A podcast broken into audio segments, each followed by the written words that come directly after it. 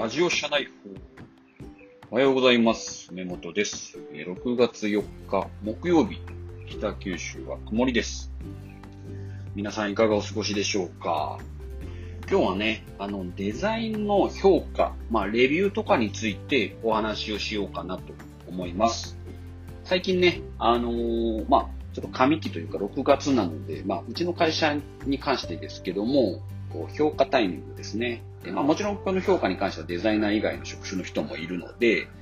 えーデザインに対してだけではないんですけども、こう、社外でね、お手伝いをしていると言いますか、CXO とかやらせていただいているんですけども、その時には結構こう、等級、まあ、会社でのその活躍度というよりも、こうデザインに対してのみの評価っていうのをやる機会があるので、それについていろいろ整理してました。でね、その時にどういう視点で見ればいいのかっていうのをあのお話ししようかなと思います。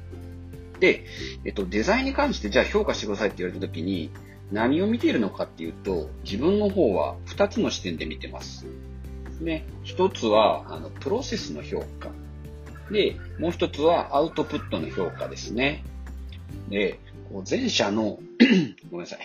前者のプロセスの評価に関しては、結構ね、えっ、と、正しいプロセスを経ているかっていうのが、正しいっていうのもちょっとおこがましいんですけども、まあ、こうやると、こう、正解に近づけるみたいなプロセスっていうのは、やっぱりね、こう、型として存在します。で、その型通りにちゃんとやれているか。もちろんそのね、型をこう、破ってね、手張りでいうところの離れていって、もう自分のその、その人だけの型を持っている人の話であってあれば、また全然違うんですけども、型についてちゃんとやっているかどうかっていうのは結構評価してます。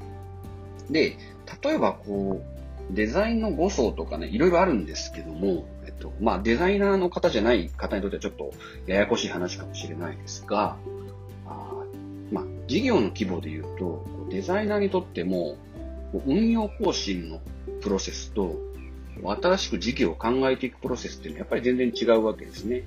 で、その時に、じゃあどういうふうにやればいいのかっていうのは、ある程度やっぱりこう先人の人たちが築き上げてきた型っていうのがあります。ね、あの、当然こう最初に状況を観察して、それを咀嚼して、それをこうアウトプット作ってみて、えっと、ユーザーにテストして評価していくっていうプロセスが、まあ、なんですかね、こう新規事業とかサービスデザインの最初の方にやっていくことみたいなもので、で、一方でこう、例えばこうバナーの、なんか更新業務とかであれば、あ当然そんなプロセスじゃなくて、早く短時間に作り上げていくっていうようなところに対してのこう、プロセスを評価していく。まあ、どちらかというと、こう、デザインの5層で言うと、ビジュアルの評価とかですね、こうパッと見でこう論理的に、えっとバナーが作られてるとか、言いたいことがちゃんと強調されてて、言わなくていいことは弱められているかとか、まあ、そういったところを評価していくんですけども、こうちょっとそういう評価軸をですね、担当によって、この人はどこのプロセスに、えーの業務をやっているのか、